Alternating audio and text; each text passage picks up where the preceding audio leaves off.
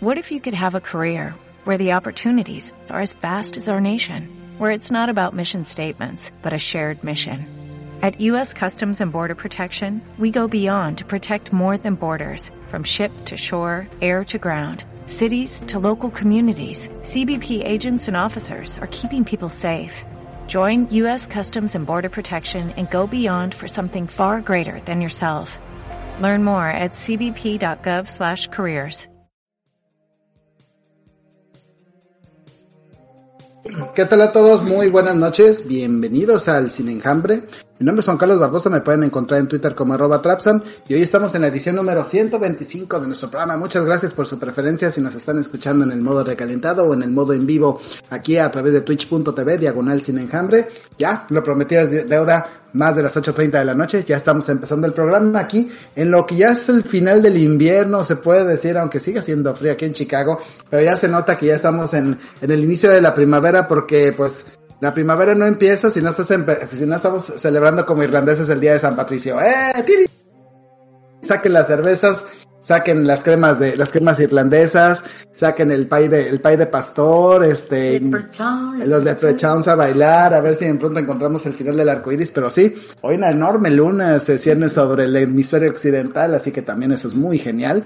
Y pues ya empezó la locura de marzo aquí en los Estados Unidos. No, pues no es de que se vuelvan todos locos, simplemente el básquetbol es una locura, literalmente, con los, con los torneos universitarios. Pero bueno, ya estamos aquí desde la ciudad de Chicago transmitiendo. Y bueno, pues bueno, vamos empezando pues este saludando a la gente que está conmigo esta noche. Primero que nada, Victoria Galindo. Hola chicos, muy buenas noches y haciendo una pequeña corrección, Traza. Este, aquí sí estamos a las ocho y media de la noche, pero realmente estamos transmitiendo actualmente a las siete y media hora México. Así es cierto. Este, recordamos que aquí en Estados Unidos, por desgracia y perdón por decirlo, pero no me gusta que cambiemos de horario. Aquí ya tuvimos que hacer el cambio de horario de verano, así que estamos adelantados por una horita. Pero pues bueno, aquí estamos dándole con todo este, emocionados porque vienen buenas películas, buenas series. Hoy vamos a hablar de unas muy buenas, Mm. así que pues prepárense. Sí, nos vamos a hablar mucho de muchos coming of age, como dicen en el género, muchos muchos cambios por la edad. Pero bueno, vamos a, a platicar de eso con Y vienen dos semanas con cambios de horario, ¿eh? Tenemos que avisarles a la gente. Sí, Sí, no, porque pues el- de- digo, digo, ahora sí que vienen este dos programas con diferentes este fechas y horarios. Este, de hecho, el próximo programa lo vamos a tener el martes, si no me equivoco, 8.30 de la noche. Y el de la siguiente semana, pues lo estamos ocho, siete y media de la noche, tiempo de México. Luego después lo vamos a andar teniendo viernes a las 7.30 de la noche. Y luego ya regresamos a nuestro horario habitual de jueves a las 8.30 de la noche. Discúlpenos, verdad es que sí, se nos han atravesado algunas cosillas bastante interesantes y pues tenemos primero que poner por delante esto. En fin, este, pues bueno, también vamos saludando, vámonos ahora sí pasándonos a otro tema, saludar al Estado de México, al buen Marquito que ya está con nosotros.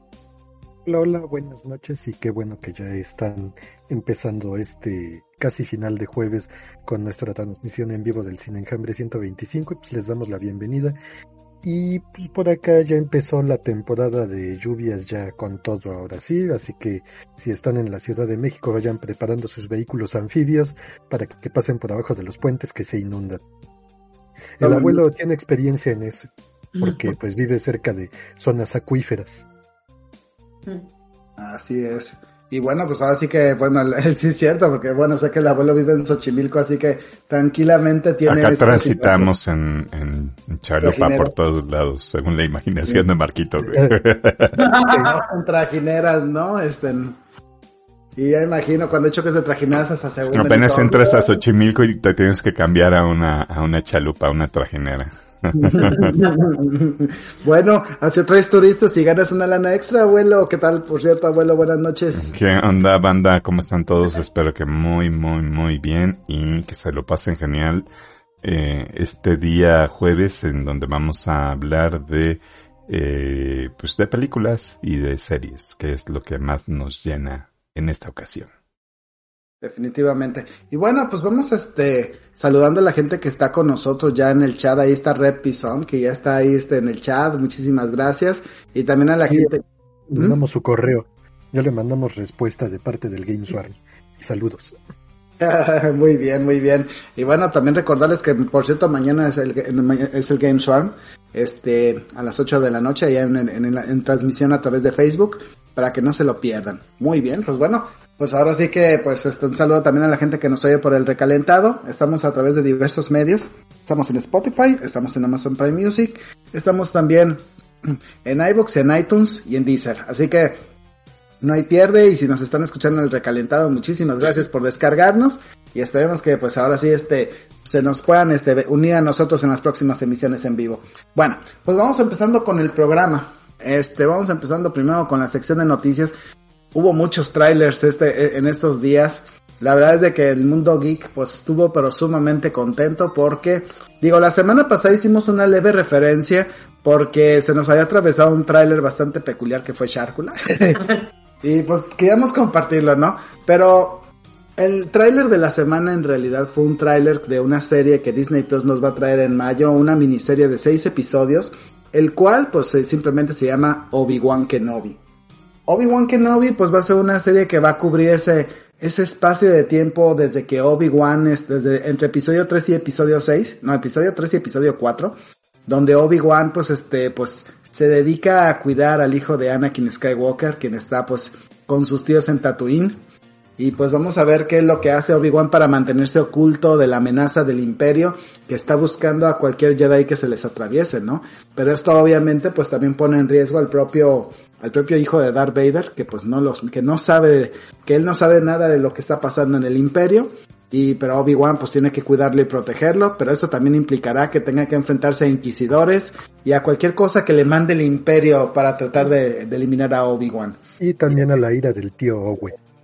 Eh, exactamente, porque pues obvio que Obi-Wan pues tiene que estar alejado del tío Owen y de la, y la tía Beru, porque ustedes saben que Obi-Wan pues se tiene que considerar pues si es un protector pues pero también tiene que estar siendo considerado alguien que no puede estar cerca de Luke por, por seguridad propia, ¿no?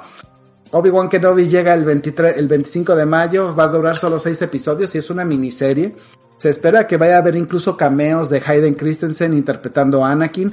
Lo que no se sabe es si este será un cameo o será, o cómo se llama también, o vamos a ver la fuerza.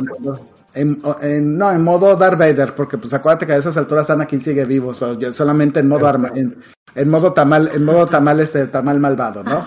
Perdón.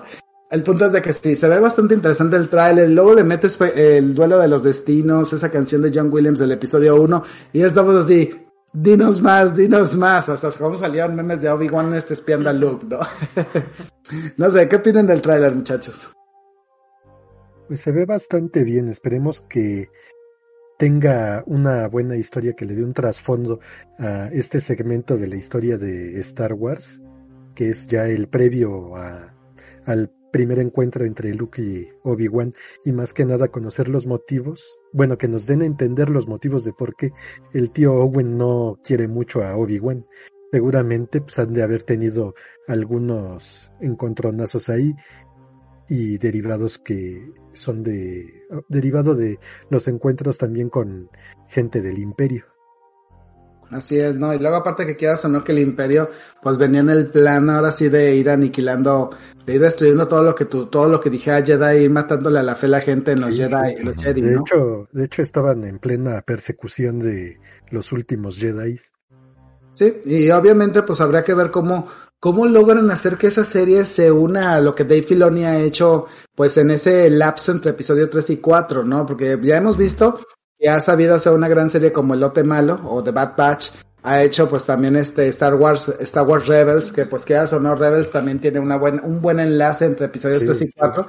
Y pues hay que... Las guerras clónicas también. Las guerras clónicas que le dio el remate final, ¿no? Entonces, eh, sí, es un tema muy complicado, vamos a ver hasta dónde lo, lo lleva a Disney, este, digo, van a ser nada más tres episodios, así que realmente tampoco esperen que vaya a ser una serie muy larga. Que además, pues ya nos dieron también la noticia de que de que este Cassian Andor ya vaya, podría llegar también este año a Disney Plus, su serie de, la serie de este, de este ladrón, este, bueno, de este rebelde, que pues bueno, pues sabemos su destino fue, final estuvo en Rogue One. ya tiene fecha, tiene fecha de salida, pero pues ya va para adelante, ¿no? ¿Algún otro comentario que quieran agregar? No. No. No. Muy bien. Bueno, pasando a otro, a otro tráiler que nos trajo también Disney Plus. Bueno, ahora del lado de Star Wars ya está decidido, pues bueno, ya tenemos ahí Obi-Wan y en un futuro viene Cassian Andor y luego también están preparando también el, la tercera temporada del Mandalorian, así que pues hay un camino interesante en Star Wars. En el caso de Marvel, pues se liberó otro, se liberaron pues bueno, un trailer de Moon Knight que no nos interesó mucho, pero el que nos interesó... Como que es la parte en la que empiezan a meter el relleno de los avances. sí, y realmente Moon Knight, pues bueno, ya va a llegar el 31 de marzo, entonces para qué vemos otro trailer, ya está todo definido. No. El tema ahorita, pues es básicamente este, el, el, otro superhéroe de Marvel que viene en camino, Miss Marvel. No, nada que ver con la juventud de, de la, de la, de, pues ahora sí de, de de Mar Capitana Marvel, ¿no? Que obviamente es una superheroína que de pronto se vuelve, pues se puede decir, la ídolo de una joven, este, de una joven que vive en Jersey, Nueva Jersey, llamada Kamala Khan. Kamala Khan es una estudiante de preparatoria, es musulmana, tiene una vida sumamente normal hasta que pasa un evento inesperado en el que, mientras está intentando hacer su propio cosplayer de Capitana Marvel, sufre algo que de pronto le permite tener sus propios poderes y esto nos va a permitir explorar la posibilidad de que ella pueda ser también, pues, este, obviamente superheroína, ¿no? Y aquí vamos a ver esta serie que se estrena en junio, pues, una serie de nuevas aventuras en donde, en donde Miss Marvel va a estar enfrentando, pues, ahora sí, sus propios, a sus propios enemigos pero ha habido cierta polémica con el tráiler y no tanto por la por la forma en que se muestra la historia. Finalmente es muy interesante ver a una superheroína que no es que no es ni afroamericana. Yo creo que más bien fue por, por los poderes, ¿no? Porque son diferentes a los que tiene. Sí, porque uno de los problemas que tenía Kamala Khan en la adaptación es que en los cómics es una, es una inhuman, una inhumana. No quiere decir que sea una desgraciada con el mundo, simplemente, simplemente que es de un grupo de superhéroes que se llaman Inhumans que fracasaron horriblemente en la televisión, o sea, hicieron una serie que duró, no duró ni cuatro episodios y la cancelaron completamente, ¿no? Entonces Marvel no quiere saber ahorita nada de Inhumans, aunque ya están empezando a considerar a ver si regresan para el Doctor Rarito, regresa Thunderbolt por lo menos, que es el mero mero de ese grupo. Y entonces, pues, ¿qué vas a hacer con Kamala Khan? No puedes hacerla Inhuman si no hay Inhumans en el universo cinemático de Marvel. Entonces, pues le dieron una, una, nueva gama de poderes. Es cierto, hay algunos poderes que emulan algunos de esos poderes que utiliza en el cómic, porque en el cómic básicamente lo que su poder es manipular la materia en su cuerpo, lo cual le permite ser más alta o hacer puños más grandes. Se puede decir que puede volverse como de goma, es como un como un, como el señor fantástico de los cuatro fantásticos, pero sin la capacidad de estirarse como el, como el, podemos decir, se hace grande. Como la que salió en, en el jueguito, ¿no? ¿Cómo se llama este juego? Que era el personaje principal que acaba de salir, pero que fue un completo... Ah, el juego de Avengers. Exactamente. De hecho, empiezas jugando con Kamala Khan. Entonces, así como las habilidades que muestra este Luffy en One Piece. Exactamente. Sí, Kamala Khan es como Luffy en One Piece, la capacidad de manipular las partes de su cuerpo como si No más que no le sopla su dedito. Exacto. Ella no es de goma. Ella no es de goma. No, acá es como si de pronto obtiene como unos, unas pulseras y estas pulseras le hacen tener ahora una nueva forma de manifestar poderes, ¿no? Esto me recuerda a una película que salió hace ya algunos años, también de una superhéroe, creo que de DC, donde tenía una especie como de lanza, ¿no? Y esa lanza le otorga los poderes. ¿Cómo se llamaba? Mm, de DC, Ay, buena pregunta. Se me fue. Era, era una, era una lanza, ¿no? Que encuentra en el basement de su, de su casa, ¿no? La coge y desde entonces como que la toman como de pole, ¿no? Ah, ya, ya, ya, de la una serie que salió en este, en Warner, sí, está, ¿cómo se llama? Ay, se me fue el nombre de esta chica. no me acuerdo. Stargirl, exactamente, Stargirl. Que a mí me gusta mucho la forma en que Stargirl es, es, hecha en los cómics, aunque la serie de televisión no me ha agradado tanto, quizá porque la forma en que adaptaron a la Sociedad de la Justicia de América no me gustó mucho, pero lo que es Stargirl, la idea es... a mí se me hizo como una copia medio de Capitán América, ¿no?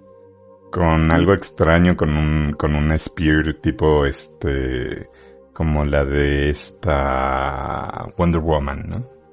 Yo le pondré más como si de pronto revolvieras al Capitán América con Sailor Moon. Así, así, porque pues básicamente es una muchacha que de pronto encuentra un, ítem que le da poderes y le permite ser superheroína, aunque aquí la única diferencia es que su padrastro sí se entera de que anda, anda, en la, anda en el negocio de los superhéroes y su padrastro es un superhéroe, ¿no? Entonces vaya y le hace el paro para que no vaya, ¿cómo se llama?, a morirse en el proceso, ¿no?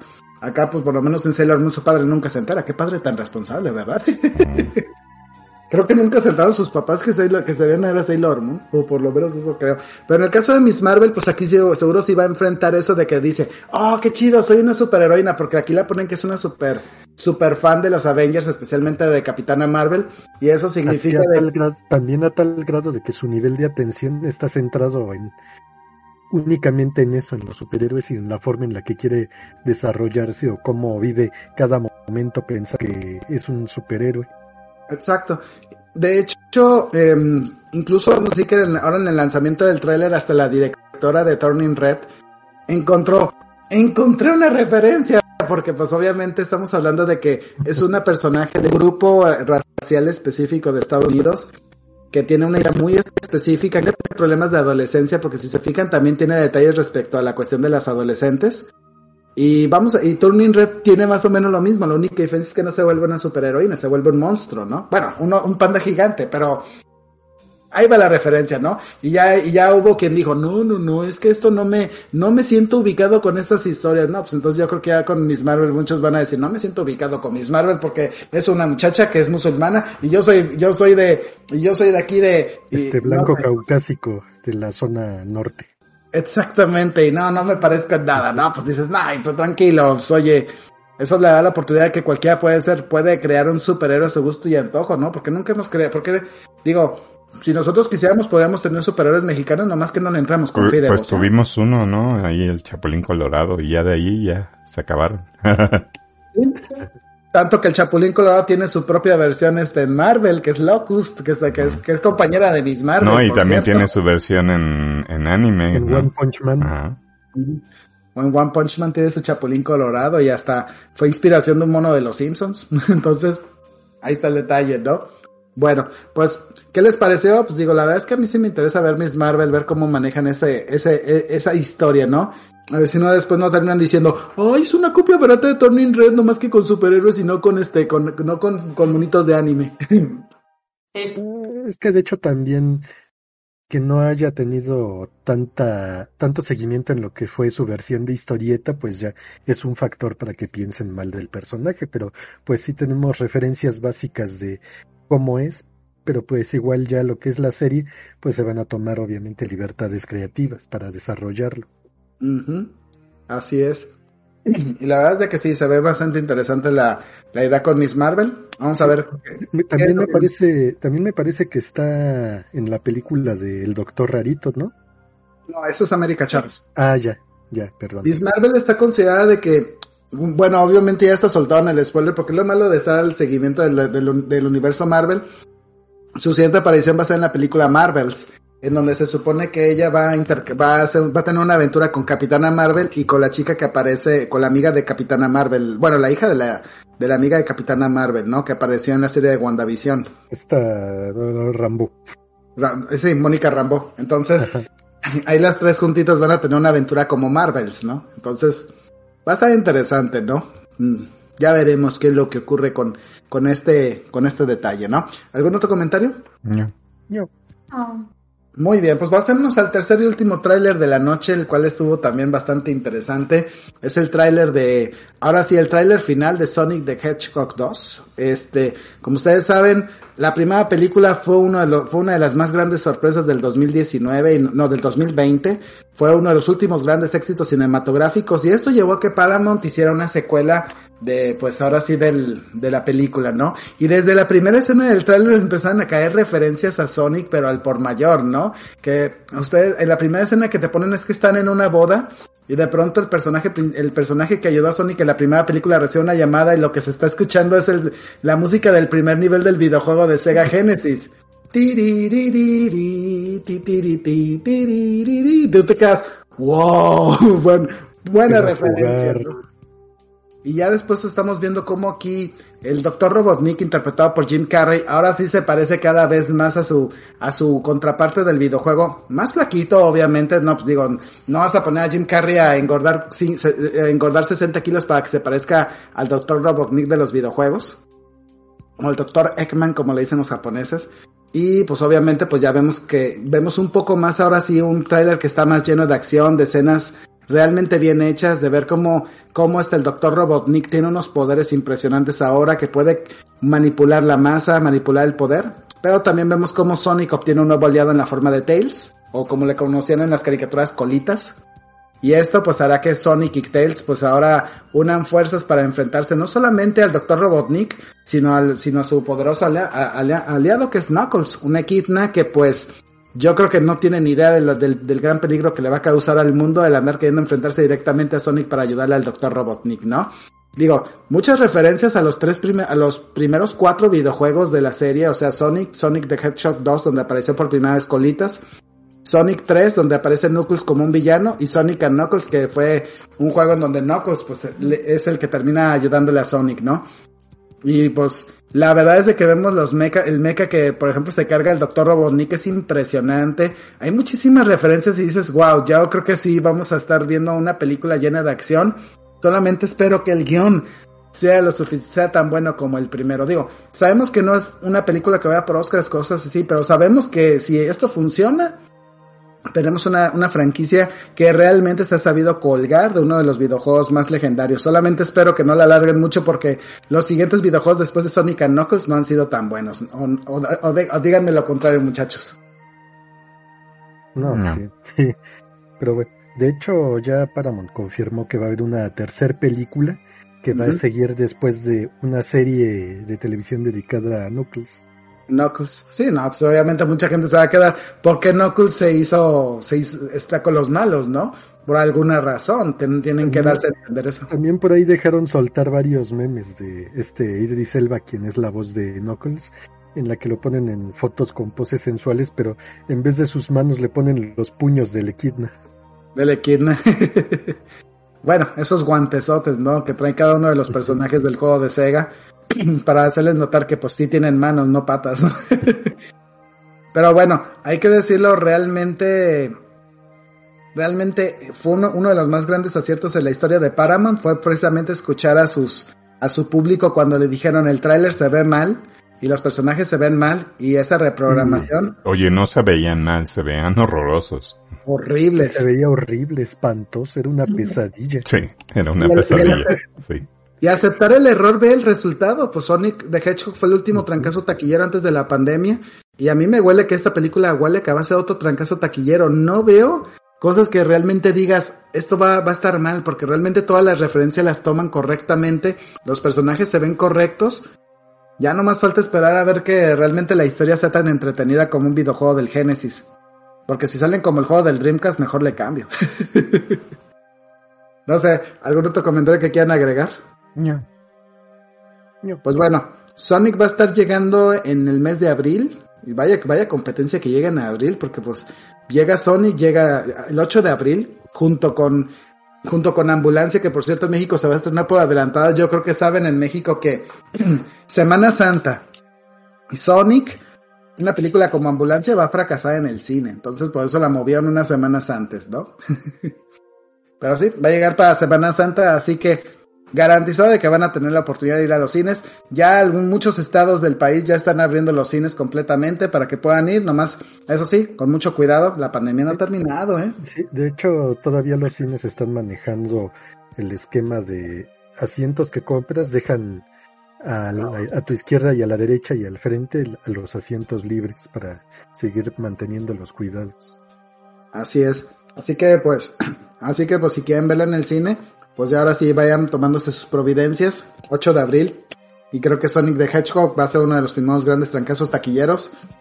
Estamos viendo, bueno, también el mes pasado tuvimos buenas películas que han sido, que fueron muy exitosas en el cine, así que pues vamos a seguirle dando, ¿no?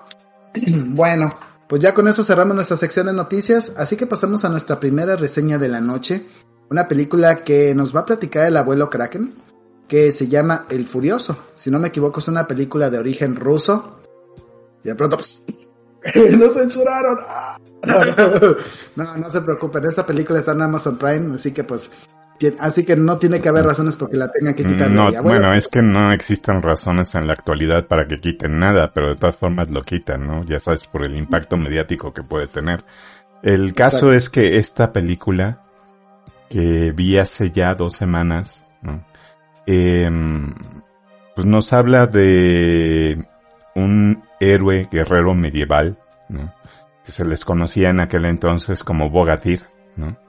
Este, los Bogatir son héroes eh, como el Mio Cid, pero eh, desde el punto de vista eslavo, ¿no?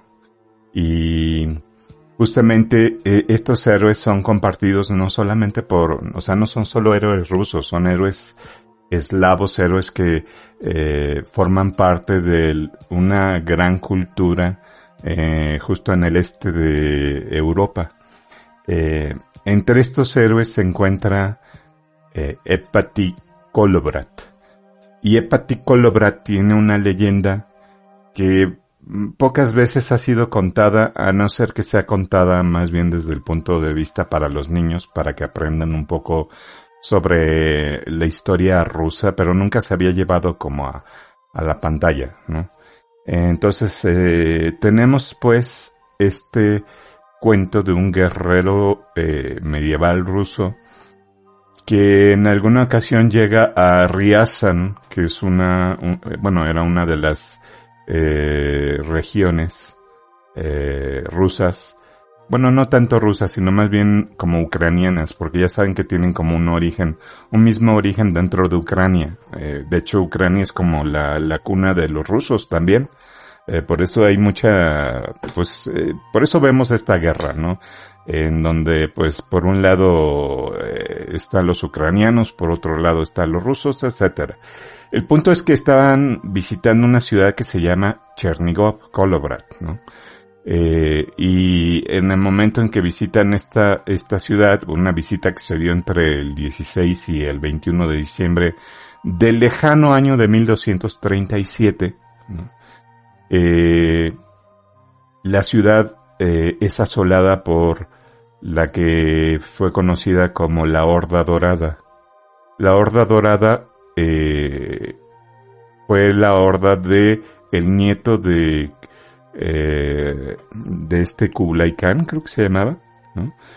Y este su nombre era Batukan, ¿no?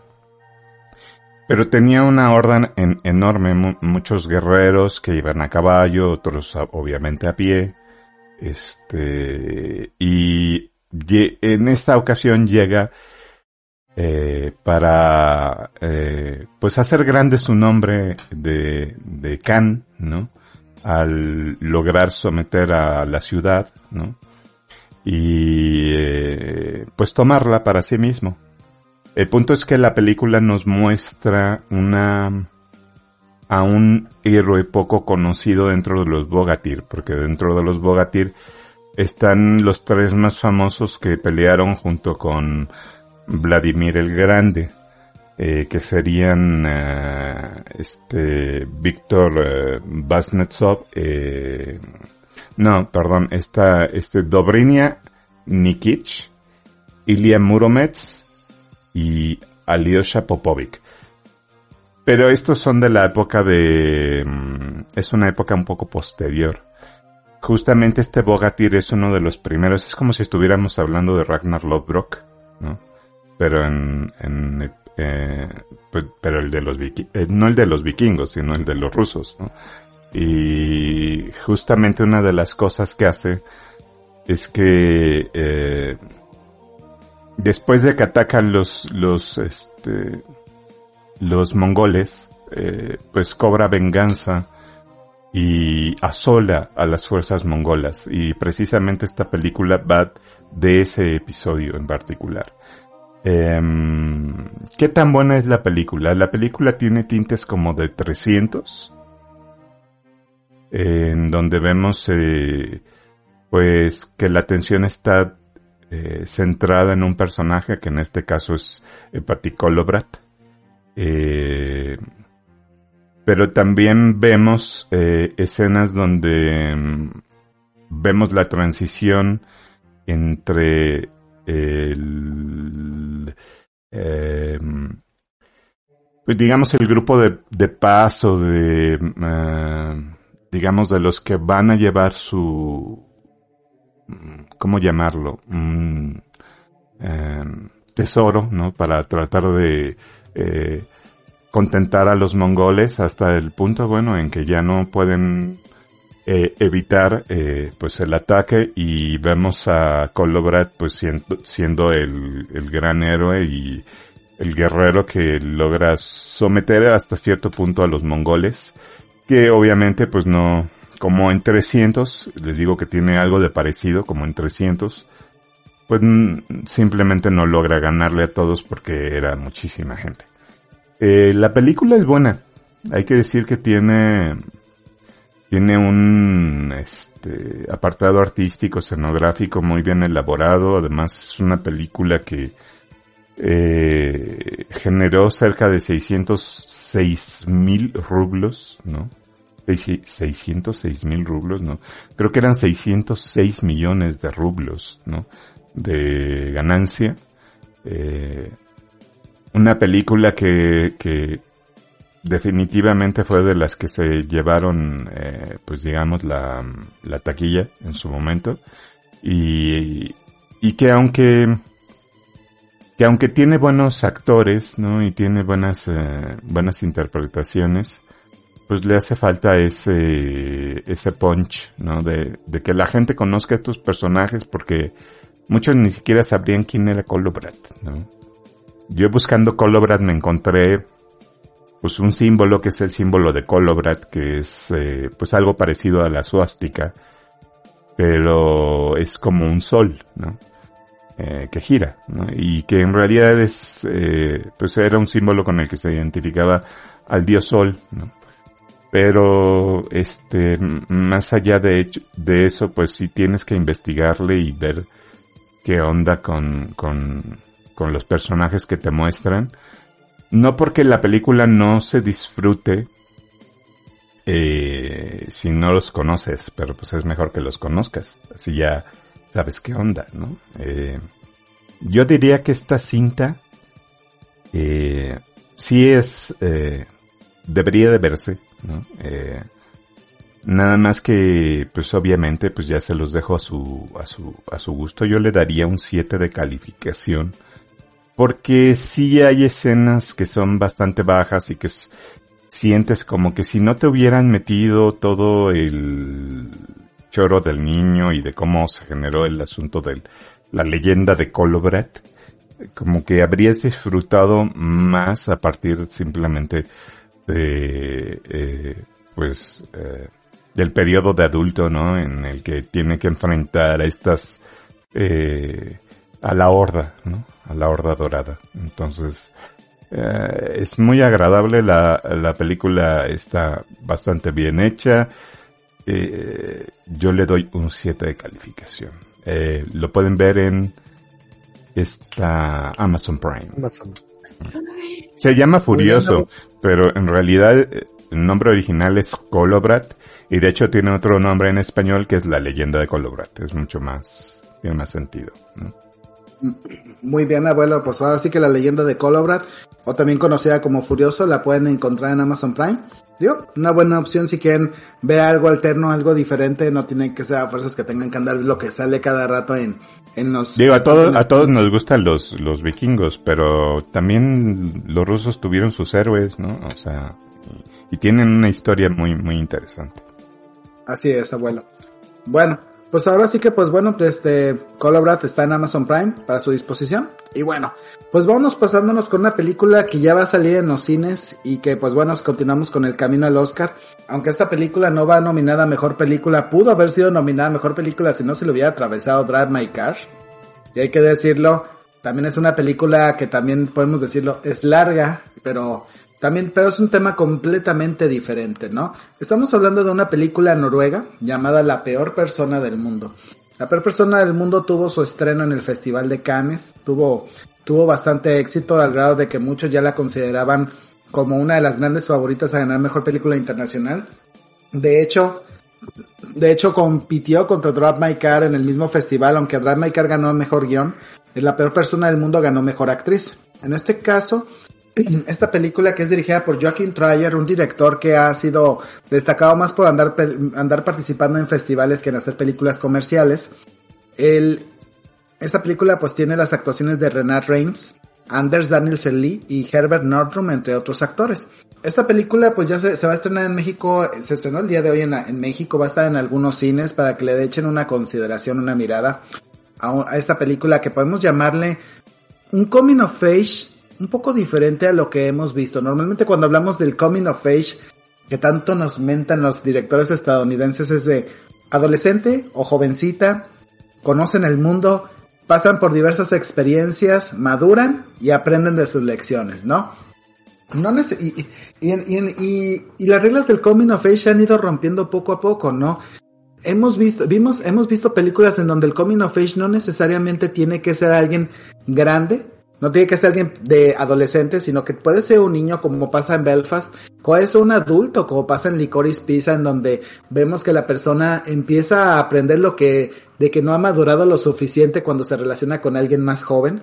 Y en el caso de la peor persona del mundo vemos la historia de Julie, que es una joven de Noruega que durante la universidad, de pronto de buenas a primeras, decide cambiar el rumbo de su vida. Era la, la estudiante modelo, la hija de mami, y sopas de pronto dijo, ya no quiero estudiar lo que estoy estudiando, quiero estudiar otra cosa, cambio de carrera, de pronto se da cuenta que eso no era lo que esperaba, cambio de carrera y empieza a tomar una serie de decisiones que pues relatan cuatro años de su vida, desde ese momento en que decide cambiar de rumbo sus estudios universitarios, hasta un momento en el que se da cuenta que ya ha tomado suficientes decisiones como para decir, ¿sabes qué? Aquí tengo que tomar un rumbo. Pero ¿qué rumbo? Y ese es un punto muy importante, es un, una historia que nos habla de un conflicto de identidad en el cual a lo mejor al principio crees que estás tomando la decisión correcta, pero hay momentos en los que te das cuenta que estás haciendo, te estás dejando llevar, ahora sí, literalmente por el viento, como un papalote, ¿no? Entre las relaciones amorosas, la inquietud de la maternidad, que siempre va a ser un eterno problema con la, con la mujer de decidir cuándo es el momento preciso para decidirse a tener hijos o no tenerlos. Y elegir una carrera a seguir, ¿no? Porque también esa es otra opción. A lo mejor eh, y, es, y es una historia en donde vemos cómo esta chica cambia de carreras como pues cambia de ropa, ¿no? Que dice, no me interesó medicina, mejor me vuelvo psicóloga. De pronto, no me interesó psicología, mejor voy a volverme fotógrafa. No me interesa la fotografía, mejor me vuelvo escritora y tú, bueno, ¿qué quieres? en fin. Lo, Joaquín Traer hace un guion que es bastante interesante. Decide separarlo por episodios. De hecho, nos cuenta dos episodios nos cuenta un prólogo y un epílogo. Y esto hace que la, duración de la película pues sea pues en cierto modo soportable para algunos que no, no les gustan esas películas que duran más de dos horas. De pronto te dicen, bueno, ¿cómo va la historia? ¿En qué episodio vamos? Porque ah, eso sí, la duración de los episodios varía. Hay episodios tan cortos que hasta el prólogo y, los, y el prólogo dura más, ¿no? El epílogo es realmente corto, pero por ejemplo, llegas al prólogo y dices, apenas vamos empezando. Episodio 2 Ay, caray, ya pasó rapidísimo. Episodio 3.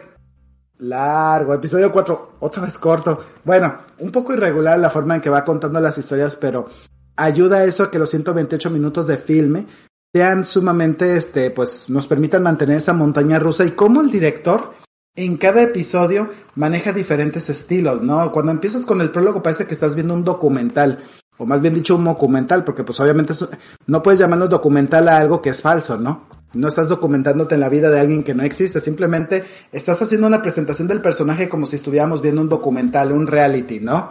Y esto hace que nos introduzcamos al personaje de una manera inusual.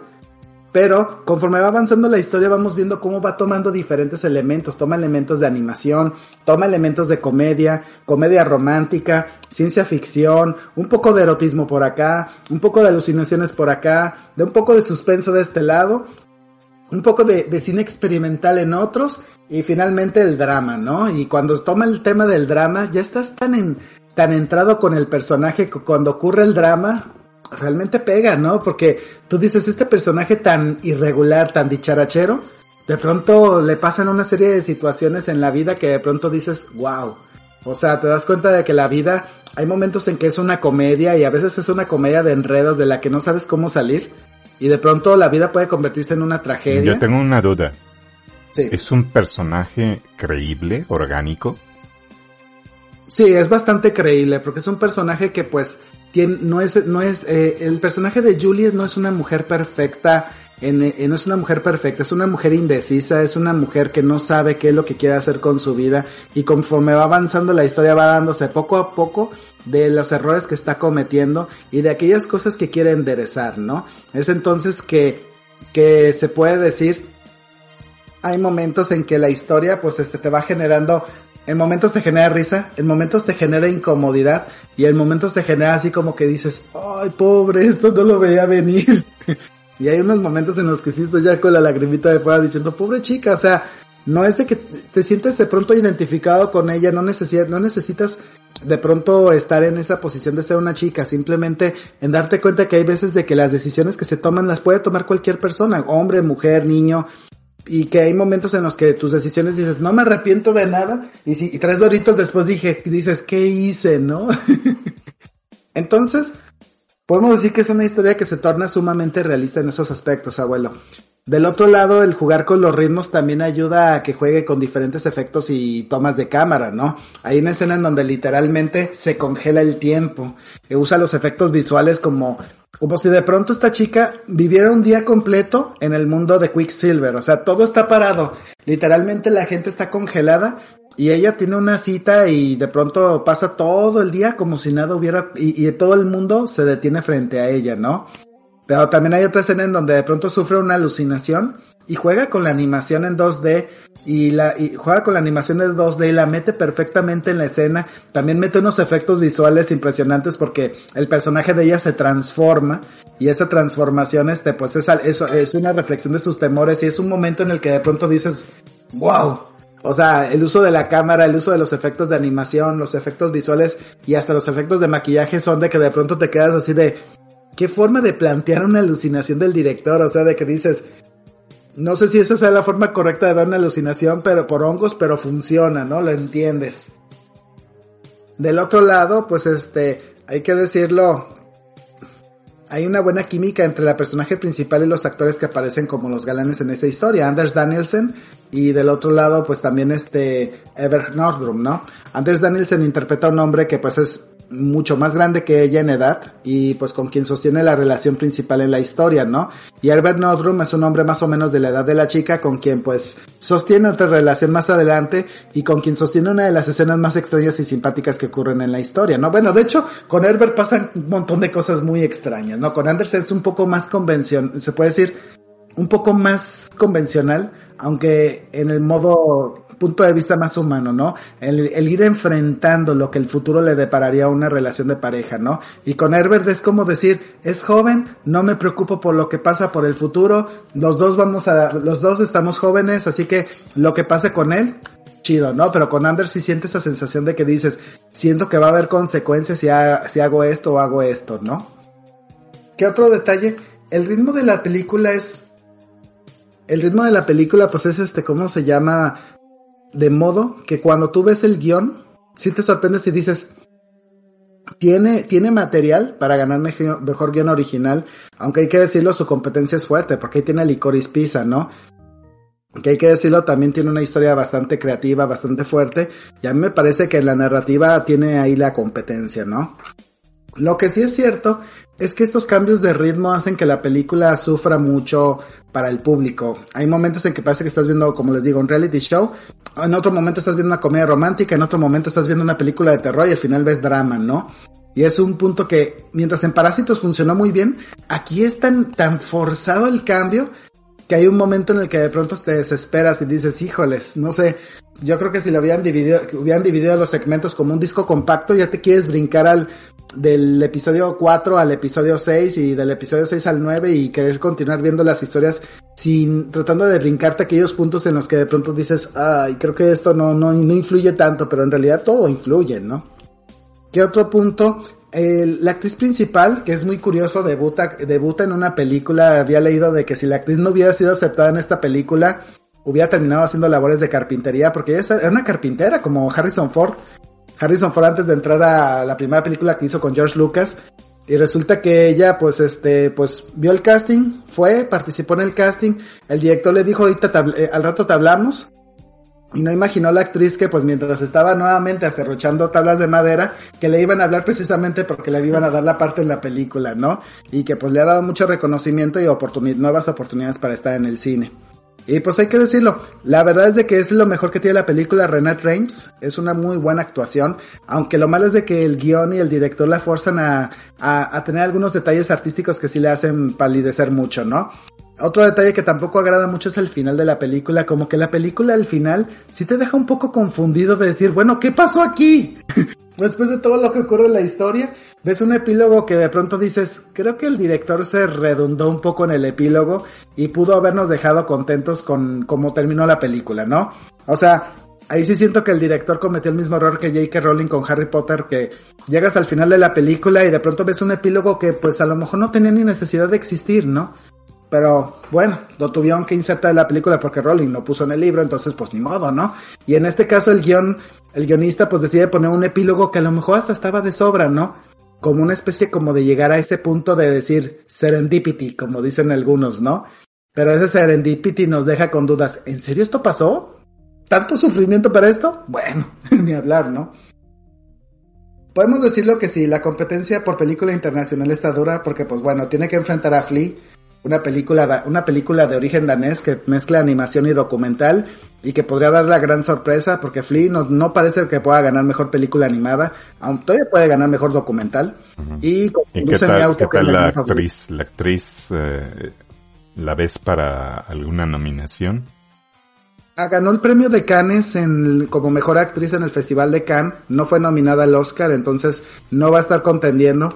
De hecho, es muy gracioso que ninguna de las actrices nominadas mejor actriz eh, tuvo una película que se colocara en la competencia por los Oscars. De hecho, la gran favorita, su película apenas acaba de llegar a HBO Max, esta Jessica Chastain y los ojos de Tammy Faye. Entonces dices, diantres, o sea, como que últimamente en esos últimos años la academia, no, no ha salido la película que busque Oscars para mejor actriz y que también busque mejor película. ¿eh? Muy, muy raro. No sé, ¿quieran comentar algo más? No. Muy bien, pues esta película ya la pueden encontrar en los cines a partir de hoy. O sea que ya mañana pueden ir a los cines en la Ciudad de México y ya la pueden estar viendo para que también este pues la puedan ver y compararla con, con otras películas que pues están en el eh, ahora sí que la contienda por el Oscar. Esta va por mejor película internacional, así que pues no la veo cómo se llama peleando por, no va a pelear por mejor película, por mejor guion original, pues sí, está la batalla interesante contra Belfast y Licorice Pizza, a ver cuál gana de las tres. Tres Coming of Age, interesante. Muy bien. No sé, algo más, bueno, si no hay más que comentar, pues vamos pasándonos a la última reseña de la noche. Esta película que vamos a reseñar, pues, se llama Red, y Red es una película donde Bruce, eh, una película bastante vieja donde Bruce Willis y otros, y, Morgan Freeman y otros, y otros viejitos, incluyendo una Bill Ellen Mirren, salvan al mundo de, los artistas. Ah, no, no, esa salió hace como nueve años, ¿verdad? y tiene secuela.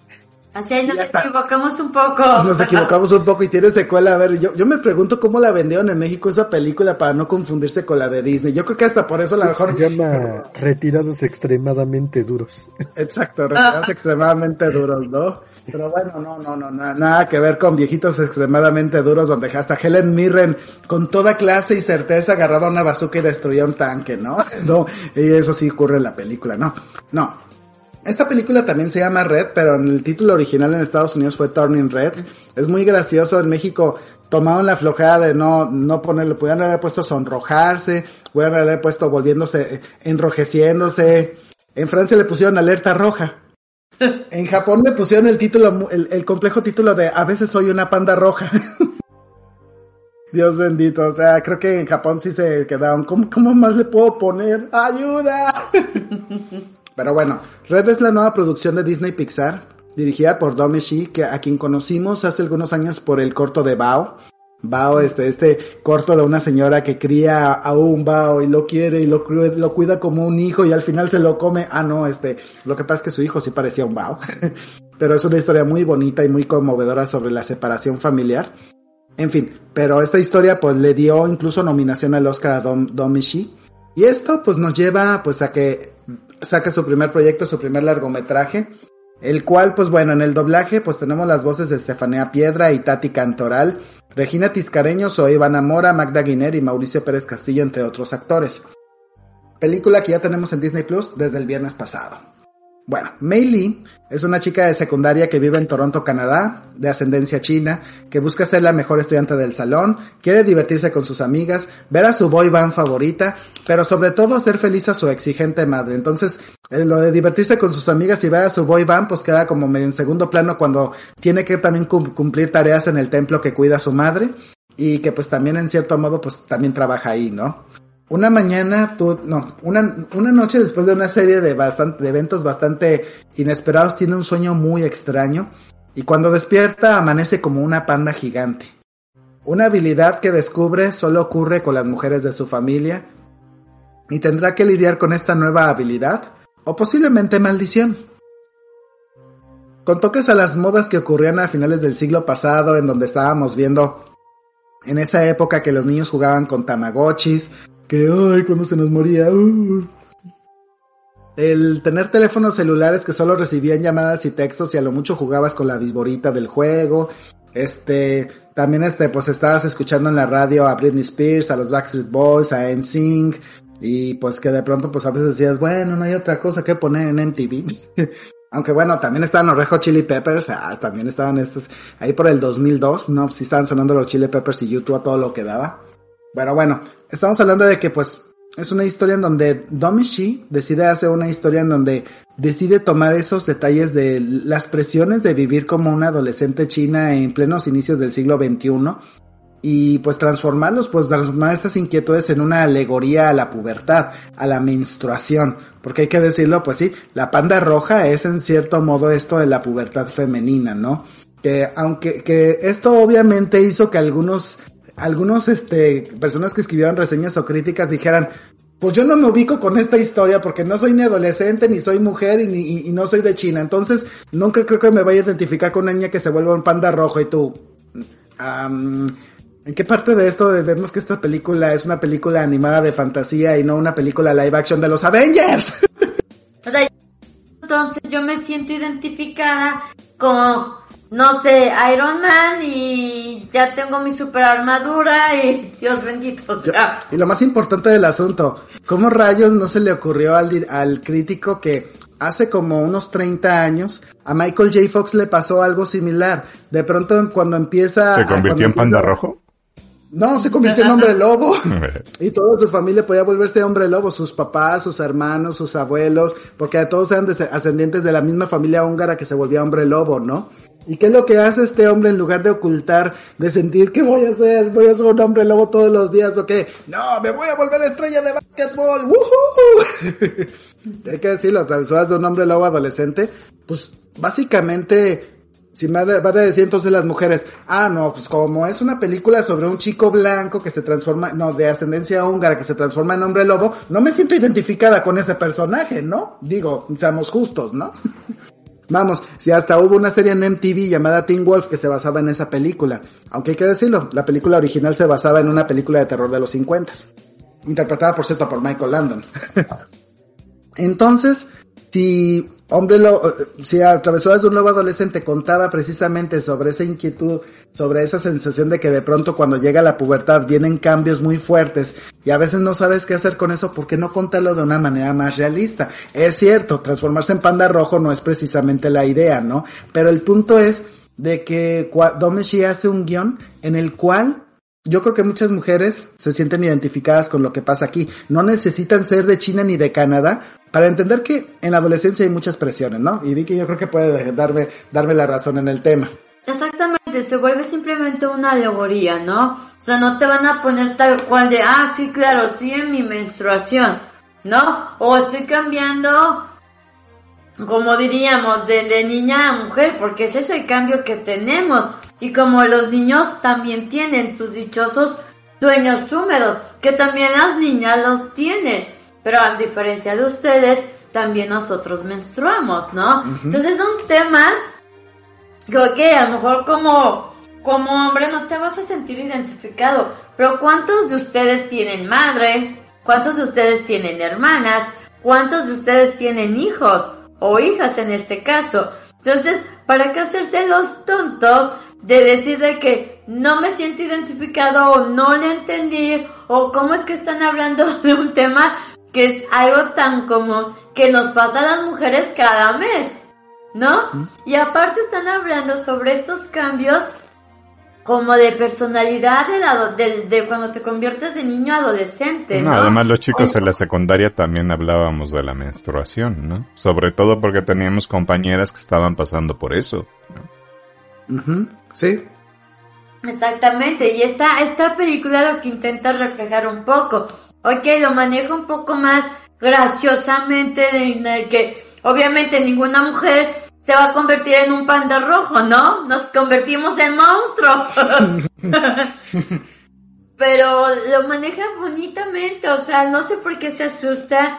Es verdad, perdón por interrumpirte, Trapsan, pero a mí me gustó la película, ya hablando un poco ya en sí de la película, a mí me gustó la película, tiene un mensaje bonito, no lo niego, que a mi gusto siento como pizza siento que está perdiendo un poco su punto de enfoque, o sea, su foco principal, que siempre ha sido como ser un poco más animado, tener un poco de mejores ideas, en especial en los finales, porque siento que hay una muy buena construcción de algunos personajes, va todo muy bien, pero cuando llega el momento de cerrar la película, de plano es un pon aquí, mete allá, exagera, pon, no, mejor quítale, ay, perdón, ya, ahí se terminó. Y entonces, lo padre o lo bonito y lo todo que viste al inicio, todo este conjunto, al final se pierde, o al menos yo así lo sentí. ¿Por qué lo comento?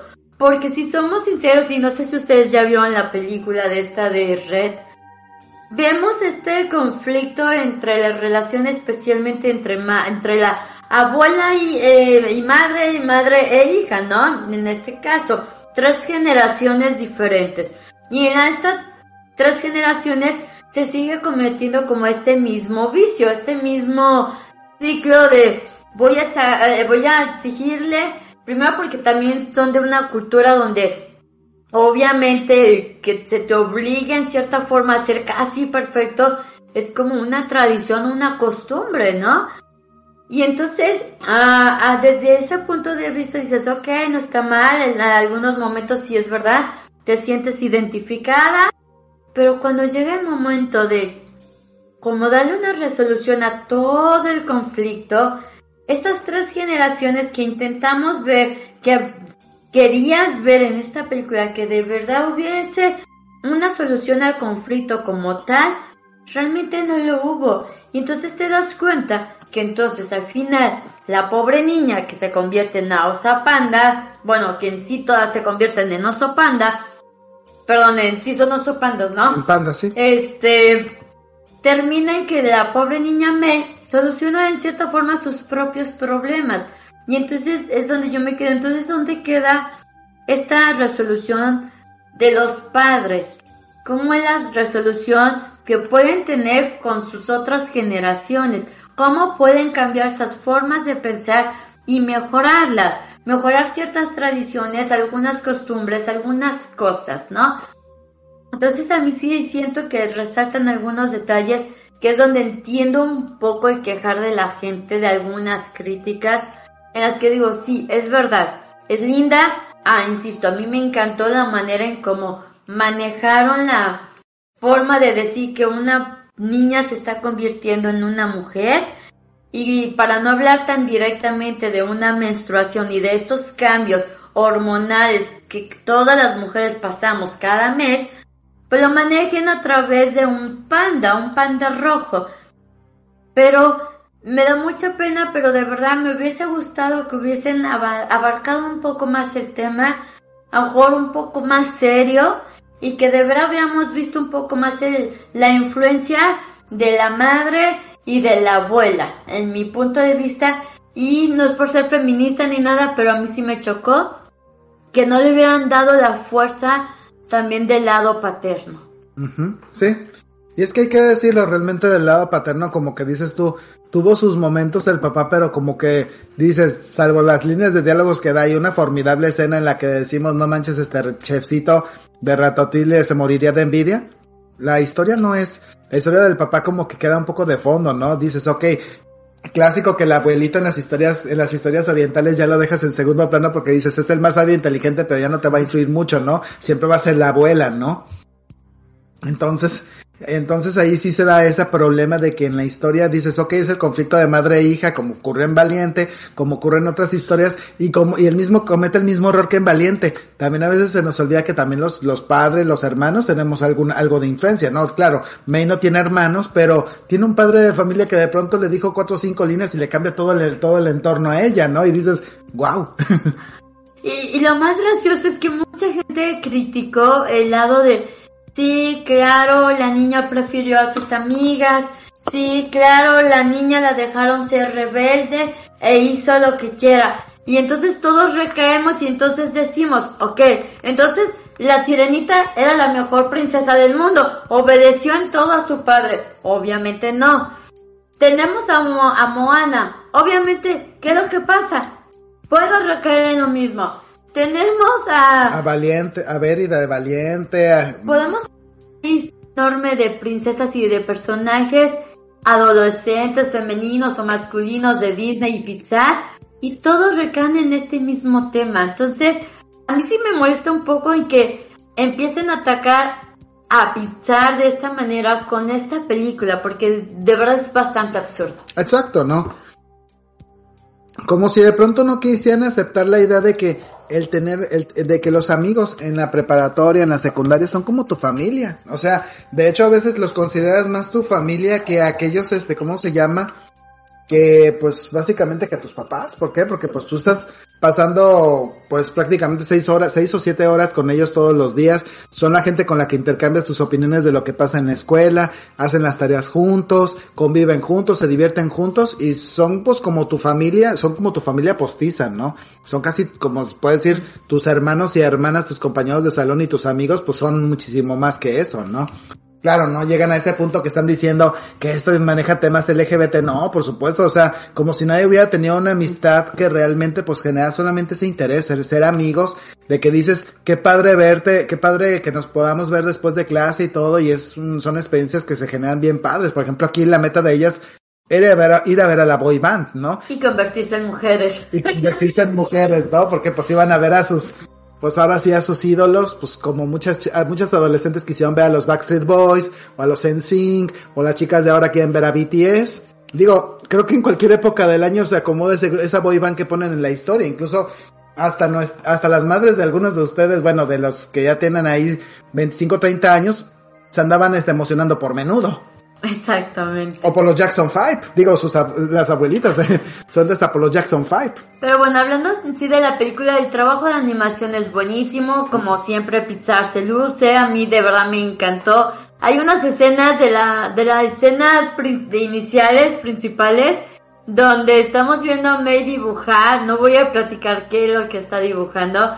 Pero de verdad, son unas escenas tan bien realizadas y tan graciosas y divertidas que de verdad digo, genial Pixar, se, lució en ese punto. Y, definitivo. que, que Domichi toma muchos elementos del anime en esta, en estas, en esta película. O sea, por ejemplo, hace unas expresiones con los ojos que de pronto nunca habíamos visto ni en Pixar ni en ninguna película estadounidense, quizá con los Mitchell contra las máquinas, lo de que los ojitos se les hacen como estrellitas o, o el clásico ojito Remy eh, que de pronto empiezan a brillar y todo y toman elementos del de pues de diversos géneros del, del anime, ¿no? O sea, que de pronto dices, esto lo vi en Sailor Moon, esto lo vi acá, esto lo vi acá, eso lo vi en Godzilla. Sí, hay algo que se parece mucho a Godzilla, ¿no? Que de pronto dices hasta Kaijus ahí en esta historia y es cuando menos te lo esperas. Y hasta por cosas de Ghibli cuando vemos preparar deliciosamente comida no sé, ¿no?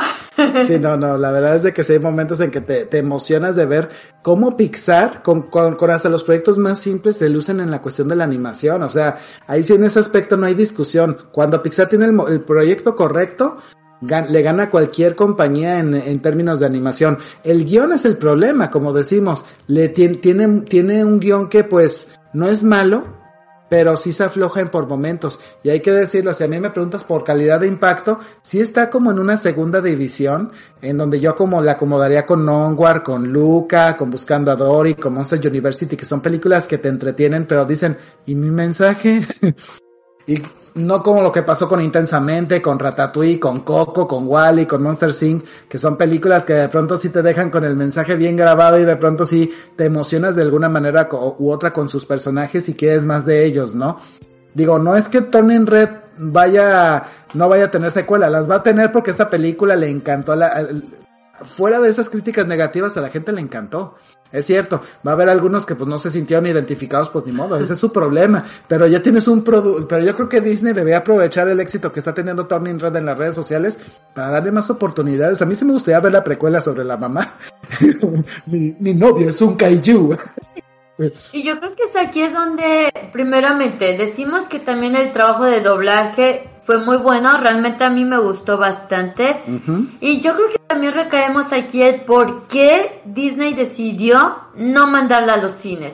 Porque aunque como comenta Trapsan, no es mala, pero yo creo que le hubiese costado mucho trabajo llegar a ciertos números en las salas. Sí, definitivamente, más con lo de la pandemia.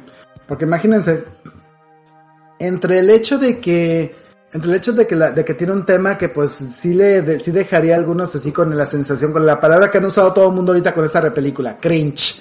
Cringe que es como asquito, como, ay, que, que, como que me da, como que me da cosa ver esta película. Sí, como que de pronto algunos usan ese término, ¿no?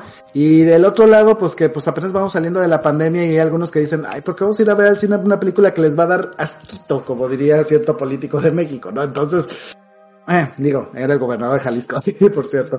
Este, pero el punto es, pues que esto del cringe y esto de la, de la pandemia se hubiera hecho que hubieran espantado números. Pero si lo hubieran puesto, hubiera ganado, hubiera sido una buena competencia para Batman, ¿no? Digo, ¿por qué no? Y bueno, del doblaje, no, la neta del doblaje es buenísimo. Creo que Estefanía Piedra, que es una chava que tiene 11 años de edad, eh, hace uno de sus primeros grandes personajes que tiene. No es su primer personaje porque ya había estado interpretando a Sally en la serie de Snoopy de Apple. Entonces, pues este, su primer personaje estelar y lo hace bastante bien.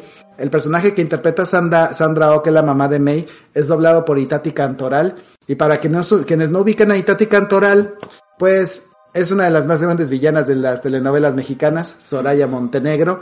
Y le queda el personaje, pues le queda perfecto, especialmente cuando tiene que llegar, realmente portarse como la villana de la historia, ¿no? O sea, se le acomoda como anillo al dedo a ese personaje. Y yo creo que es uno de los mejores Star Talents que he escuchado en años. O sea, es Star Talent, o sea, no ha hecho mucho doblaje, creo que ha tenido otras dos películas. Y aún así, dices, le quedó el personaje, ¿no? Casi, casi. Bueno, Marquito, tú me, así que nos comentaste que habías visto la película. ¿Qué opinión tienes? ¿Te gustó o no te gustó? ¿Cuáles son tus puntos? Sí, hace rato la vi. Sí, me, me agradó la película bastante. Ya, igual, pues sí, como comentan, se el drama generacional entre madres e hijas y subsecuentemente con las nuevas generaciones, pero pues ya en esta película, pues obviamente es un tema que se adapta para para público infantil, así que no hay tanto problema, ya nada más, más que nada se trata de cómo las personas van adquiriendo su propia personalidad e individualidad y van haciéndose de sus propios amigos, que, a quienes adoptan como familia. Así que, pues ya conforme va avanzando la historia, pues se van desarrollando otro tipo de dramas. Así que, pues Igual lo que les comento, me agradó bastante la película. Sí, sí me latió mucho, igual lo que comenta Traps de acerca de los las referencias en cuanto al anime. Sí, este, ahí les llegué a hacer un chistorete que no vamos a comentar aquí porque se puede prestar a malas interpretaciones. ya sé, pero, ya sé. Pero sí, sí, este, el final sí es agradable, sí me, sí me gustó lo que les comento ya para no entrar en mayores detalles acerca de criaturas monstruosas. Y yo creo que ahorita este, este Disney ya está chachín, chachín, porque ¿cuántos pandas rojos no se van a vender? Sí, no, en las tiendas, en las páginas de internet de Disney, porque ya no hay tienda Disney. Es, de que añadiendo, esta, esta película se ha hecho una gran cantidad de memes que incluso le han aumentado todavía más la popularidad. Sí, definitivamente. Y hay que decirlo, creo que es de la película de la que todo el mundo va a estar hablando y definitivamente yo diría que Turning Red, pues, aunque no vaya a ser una, una ganadora en la taquilla, sí es por ahora una gran ganadora, pues en el, ahora sí en el aspecto de, de la tensión. Hay que decirlo que todo el mundo estaba hablando de Batman, ahora sí, todo el mundo se cayó la boca. Entonces ahora después de esta película de, de Red, entonces ya ahora sí queda de nadie habla de Bruno. Nadie habla mejor de Bruno. Bruno Díaz. No, sí, la verdad es que Disney tuvo un gran acierto con esta película, a la cual yo sí le pongo 3.5 panalitos. No es tampoco que de pronto diga la super gran película de Pixar, pero sí vale la pena darle la vuelta, verla. Digo, está en Disney Plus, así que pues no tienen ninguna, ningún pretexto para no, para no verla, salvo no tener la suscripción. Si no, pídansela la prestada a alguien, aprovechen antes de que de pronto Disney tenga los mismos pensamientos malvados que Netflix de voy a empezar a Ah, sacar sí. corajes que No, eso sí es malvado, eso, es ser- eso sí es villanesco. Eso es malvado, cruel. ¿Ves? Es, es usted maléfico, señor Netflix. Así es, no, no, no, ahí sí, ahí sí se pasó de lanza en el señor Netflix, no, ¿cómo pudieron hacernos eso? Lo que sí es Bueno, que hay un Funko también, ¿no? Ya salió el Funko de la chica esta. Sí, ya. Sí, sí, sí, también es verdad.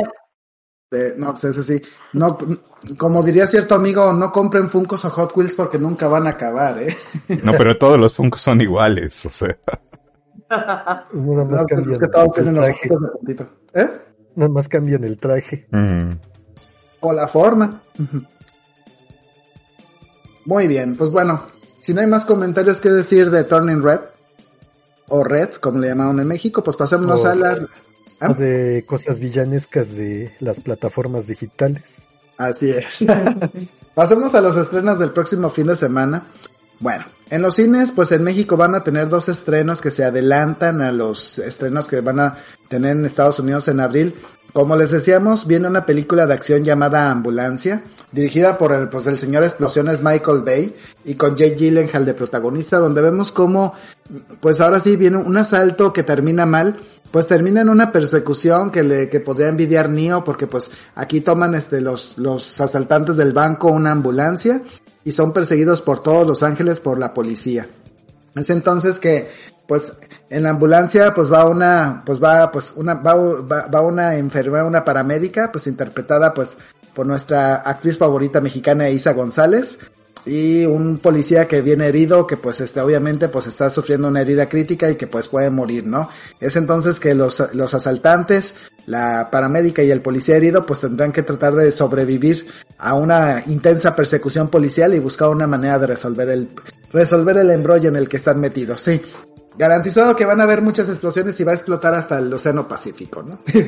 Pero bueno, por otro lado, también llega la primera producción de DreamWorks de este año, Los Chicos Malos. Es una película que pues viene del mismo director de Kung Fu Panda 2, en la cual pues vemos como un grupo, una, una banda de, de animales, de animalos, como se le puede decir, porque está basada en un libro de, en un libro infantil llamado Los Animalos, la cual pues nos muestra como un, un lobo malvado, una, este, un tiburón, una araña, no me acuerdo los otros dos personajes, una serpiente, son una, pues hacen atracos en- de, de manera espectacular en todo el mundo hasta que un día los atrapan. Entonces, la única manera en que pueden evitar pagar por sus penas es haciendo la, la cosa más difícil que pueda hacer una persona malvada, ser buena. Entonces, vamos a ver cómo los chicos malos ahora tienen que enfrentar el reto de, pues ahora de enderezar los errores que cometieron en una película que tiene fuertes elementos de animación de, de fuertes, fuertes influencias de lo que se hizo con Kung Fu Panda 2, incluso con las películas más recientes, ¿no? Hay que decirlo que al mismo tiempo ya salió el tráiler del Gato con Botas 2, el último deseo, y hay que decir que esa influencia de Kung Fu Panda 2 sigue, sigue empezando a tener mucha fuerza en las, las producciones de DreamWorks, de cómo meter incluso animación de 2D para hacer incluso más intensas la forma de animar y que de pronto dijeron, Kung Fu Panda lo había hecho de manera aislada, de pronto los Mitchells contra las máquinas lo empieza a meter, no, Spider-Man no universo y los Mitchell con las- contra las máquinas lo empiezan a meter con más frecuencia y ahora de pronto Red y los chicos malos lo están metiendo, ¿no? También llega la peor persona del mundo, ya la platicamos en este programa. Y también para los que les encanta el rock, llega Studio 666. en donde los Foo Fighters protagonizan esta película donde Dave Grohl pues y sus compañeros van a grabar su décimo álbum de estudio y en medio de la grabación el diablo se le mete a Dave Grohl y es entonces que nuestro chico bueno del rock and roll empieza a matar lentamente a cada uno de sus a cada uno de sus compañeros mientras acaban el disco. ¿Acabarán el disco antes de que ellos acaben muertos? Ya veremos. Oye, y fueron a la, la isla de las muñecas, ¿eh? Sí, sí, a la isla de las muñecas, exactamente. ¡Qué miedo! ¡Qué miedo! bueno, en Netflix tenemos dos series nuevas. Una se llama Es Pastel, que es un reality show que pues nos lleva a los mejores pasteleros del mundo pues a tenerlos, eh, eh, a tener este reto viral que se ha vuelto muy común en estos últimos años de hacer pasteles que asemejen objetos reales y que hay veces de que, que incluso hasta les van a poner un reto a medio duelo en el que tienen que adivinar si de, de cuatro objetos cuál es el pastel y cuál no. Entonces, vamos a ver este reality show que pues suena interesante para aquellos que de pronto les gustó esta, esta tendencia viral de andar haciendo objetos con pastel, ¿no? Que de pronto dices, este filete es pastel, esta lata de cerveza es pastel, esa televisión de alta definición es pastel y tú, ah, yo Tu mamá también es pastel. y que de pronto, este micrófono también es pastel y se corta la transmisión. Ay, Dios mío, este sí no era pastel. también llega recursos humanos una, digo, no, no, no vienen a reportarnos de recursos humanos, es una serie de Netflix en la cual pues vemos cómo los extraterrestres ya están bien, ya bien integrados en la vida social de la Tierra y un grupo de, extraterrestres pues se encargan precisamente de manejar la relación entre, entre humanos y, y extraterrestres del mismo creador de Big Mouth, una serie que vino a contender por los Critic Choice Awards el año pasado, llega a esta nueva producción. También llega la película El rescate de Ruby. Y para aquellos que quieren una buena película de terror, viene Midsommar, eh, película estrenada en el 2019 con Florence Puck, la cual pues este nos cuenta cómo una chica y su novio van de vacaciones a una región recóndita en Suecia, donde van a conocer a una tribu de gente, bueno, a un grupo de gente que a través de su folclore les van a hacer sentir los mayores temores sin necesidad de que sea de noche. Bueno, Disney Plus nos trae más barato por docena, llega el día 18, es el remake del remake del remake de esta película llamada Más barato por docena, ¿no? Como ustedes recordarán, Steve Martin tuvo una película hace algunos años, en el 2003, donde pues conocía a una linda chica, que era una señora interpretada por Bonnie Hunt, y de pronto se juntan dos familias los cuales pues de pronto tienen cada quien su, su tropa de hijos y de pronto pues los hijos empiezan a competir por los afectos de papá y mamá en una película donde salían Hilary Duff, Tom Dwelling, Piper Perabo, era una familia enorme y tuvo una secuela muy mal hecha después de que te quedas tú, ay, ¿por qué? Y bueno, y si estábamos este pensando que no, no lo podían hacer peor, pues sí, llega más barato por docena, que es que es una película en donde más bien deberían haberle llamado más barato por decena, porque mientras en la película original cada padre, cada padre tenía seis hijos, en la nueva película cada padre tiene cinco hijos, o sea que la docena se junta con los papás, pero es más bien más barato por decena, ¿no? Y es la misma historia. Hombre blanco conoce a mujer afroamericana, cada uno tiene cinco hijos, cada uno de la raza de, la raza se juntan, se casan y obviamente se arma todo el lío porque pues son diez son ahora diez hijos de diferentes razas y diferentes grupos sociales y esto va a generar pues nuevos conflictos con una agenda woke que pues no esperamos porque tenían que insertarla y la verdad es de que pues digo viene a ser una de las películas que pues huele huele no apesta a churros churros ¿Dónde? También llega Más que Robots, documental de, de Discovery en Disney Plus, donde vemos cuatro equipos de diferentes partes del mundo participar en un torneo de robótica en Japón, cada quien desarrollando un proyecto diferente. Vienen gente de Japón, Estados Unidos, México y no me acuerdo del otro país. Y vemos cómo los cuatro compiten por desarrollar el mejor robot en el torneo de robótica, que si no me equivoco deben de ser el Robocop. Finalmente, el día 23, el miércoles, llega a Universos Paralelos, una nueva serie de Disney, donde un grupo de adolescentes este, se meten en una situación muy extraña, en la cual tienen la capacidad de manipular el tiempo a su gusto y antojo. En cierto modo, empiezan a sacar variantes de sus vidas, ajaja, como Loki, solamente que sin el universo cinemático Marvel. ¿Irá a pegar esta serie? Vamos a ver.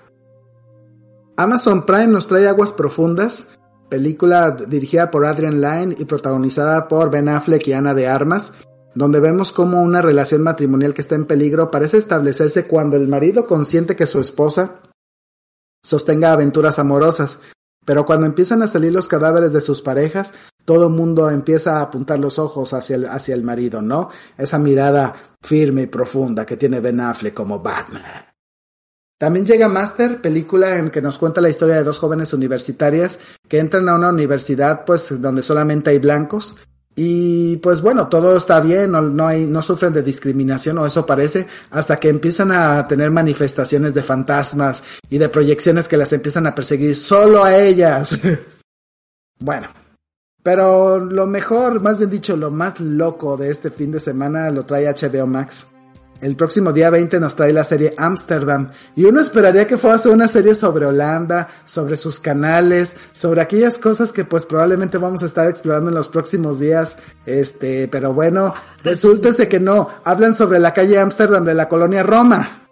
Y eso precisamente sobre un grupo de personas que viven precisamente en, en, esa parte de la Ciudad de México, super hipster, super fresa. Ah, yo pensé que era el barrio rojo. Sí. Y, sí, no van a andar, y, y sí, seguramente si hablan de, de, cervezas holandesas son las que van a andar tomando ahí en los bares de ahí de la, de la Roma, ¿no? Entonces, o sea, una serie súper, súper bien fresa, súper bien nice, para que la anden viendo en el servicio de streaming super nice de HBO Max Nice. bueno, también por otro lado llegaron las cuatro películas de tiburón, ahí por si les interesa ver al buen tiburón blanco comer gente. Y llegó de anime para HBO Max Ghost in the Shell Ascenso. Son cuatro películas de, que son precuela de lo que pasa en la otra película. Así es. Y creo que si no me equivoco, Crunchyroll trae Dragon Ball, Dragon Ball GT. Ah, sí. Déjate, déjate cuento de eso. Resulta que este Crunchyroll de Estados Unidos recibió apenas esta semana todo lo relacionado a Dragon Ball, la serie original, Dragon Ball Z, Dragon Ball GT y pues ya tenían integrado Dragon Ball Super al catálogo pero esto se replicó también para México y América Latina. El detalle aquí es que la serie llegó con idioma en idioma original japonés y también el idioma en inglés. ¿Y la edición sin, sin cortes? Sí, sin cortes, parece, aparentemente, no la hemos podido checar, pero estamos en espera de que llegue lo que corresponde a la versión latinoamericana con el doblaje en español latino que ya conocemos, o si es que no creo que se vayan a aventar a hacer un doblaje nuevo para la serie, pero pues ya estamos esperando a que Crunchyroll confirme la llegada de los doblajes y los subtítulos para la serie. Así que de momento pues está completamente o en japonés o está alguna otra serie pero en inglés nada más. Así que pues si gustan darle una revisada antes de verla o esperarse un ratito a que Crunchyroll bueno pueden escuchar a Goku con su este clásico este tono chillón no en japonés. Sí, sí en lo que es la serie original sí. En Dragon Ball Z y GT están ahorita en inglés en idioma inglés. Ok, muy bien. pero bueno, no se ha tocado lo que es Dragon Ball Super. Ahorita esa todavía está completamente en japonés con subtítulos. Y hemos de suponer que por cuestiones de licencias, pues todavía no pueden integrar Dragon Ball Super con español latino.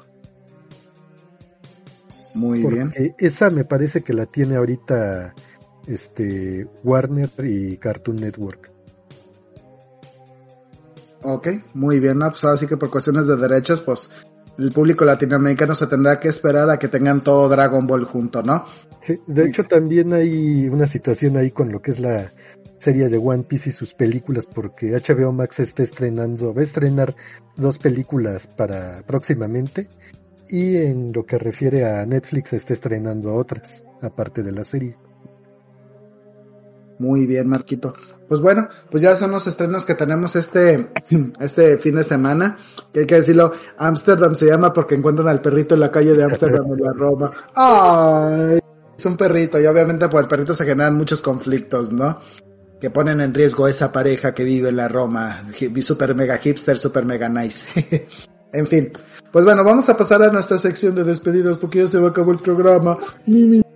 Bueno, pues ahora sí que primero que nada les agradecemos que nos hayan escuchado y nos despedimos primero de Victoria Galindo. Pues ahora sí que gracias chicos por escucharnos esta nochecita. Cuídense mucho, recuerden que la pandemia todavía sigue bastantito fuerte, digo, ya no tanto como antes, pero no bajen la guardia, sigan cuidándose mucho. Recuerden que tenemos muchas plataformas donde entretenernos y podemos hacer muchas cosas. Asimismo, el día de mañana salen nuevas lecturas en, en letras sobre cubierta y recuerden también leer, leer hace mucho bien y ahí, así que ayuda mucho a la imaginación. Cuídense mucho, bonita noche y les mando un abrazote enorme. Oye, Vicky, Vicky, Vicky, lo de la pandemia no tiene que ver con los pandas rojos, ¿verdad? Yo creo que no, quién sabe, a lo mejor cada mes. Es otro tipo de pandemia. Bueno, esta Meili es china, Meili esta es una panda, entonces probablemente es una nueva versión de la pandemia. Digo, pero bueno, esta es de Toronto, no de China, así que no se, no, no, se vayan a, no vayan a pensar que estoy hablando mal de los chinos, no, no, no. Bueno, también nos despedimos de Marquito, ¿qué tal? Pues ahora sí que pues te la pases muy bien, Marquito. Sí, gracias, gracias, y pues igual les agradecemos también de este lado por habernos acompañado esta noche en el Cine Enjambre 125. Esperamos que la próxima semana contemos con ustedes para una nueva emisión, pero pues por lo pronto mañana ahora sí vamos con el Games One, ahora sí se los ahora sí se los dejamos ir completo y sin escalas con la reseña del futuro. Eh, bueno, no, no tanto reseña, sino puras noticias furiosas del futuro. Y también el abuelo nos va a estar acompañando ahí. Muy bien, muy bien, Marquito. Y pues bueno, pues así que no, no, si no dejen de conectarse mañana a las 8, a las 8 de la noche. Y por último y no menos importante, pues despedirnos de nuestro querido productor y también administrador del sitio lacolmena.link, el abuelo Kraken. Banda, gracias por acompañarnos el día de hoy nuevamente aquí en el Cine Enjambre. Número 125, lo recordamos que pueden conseguirse el eh, Sin Enjambre a través de nuestros medios de podcast, ¿no? En donde podrán bajarlo a través de eh, Amazon, de Google, de Facebook, de todos lados. Muy bien, abuelo, pues muchísimas gracias. Y bueno, recordarles que estamos, pues ahora sí que disponibles para descarga, pues en Spotify, en Amazon Brain Music, en iBox, en iTunes y también, también estamos ahí en Deezer. Nuestro próximo programa, pues por, por cuestiones de, de logística, vamos a tenerlo el próximo martes a las 8, a las 8.30 Chicago, 7.30 Ciudad de México. Digo, ahora sí que pues este, tenemos que decir los horarios así porque el horario de verano ya nos cayó acá. Eso es triste. Y también pues este, pues también para decirles que pues no dejen de visitar el sitio lacolmena.link con lo último que tenemos en el, en el, en, tanto en Cine Enjambre como en GameSwan como en Letras sobre Cubierta. No se pierdan ninguno de los artículos que escribimos pues este, con toda la oportunidad que tenemos. Bueno, pues ahora sí que sin más que decir, mi nombre es Juan Carlos Barbosa, me pueden encontrar en Twitter como arroba Trapsam. Esto fue el Cine Enjambre número 125 y solamente me queda decirles que pasen una semana de película. Cine Enjambre. ¡Sin enjambre! ¡Pan de enjambre! ¡Hambre! Uh, uh. Tengo hambre. Ay, yo también.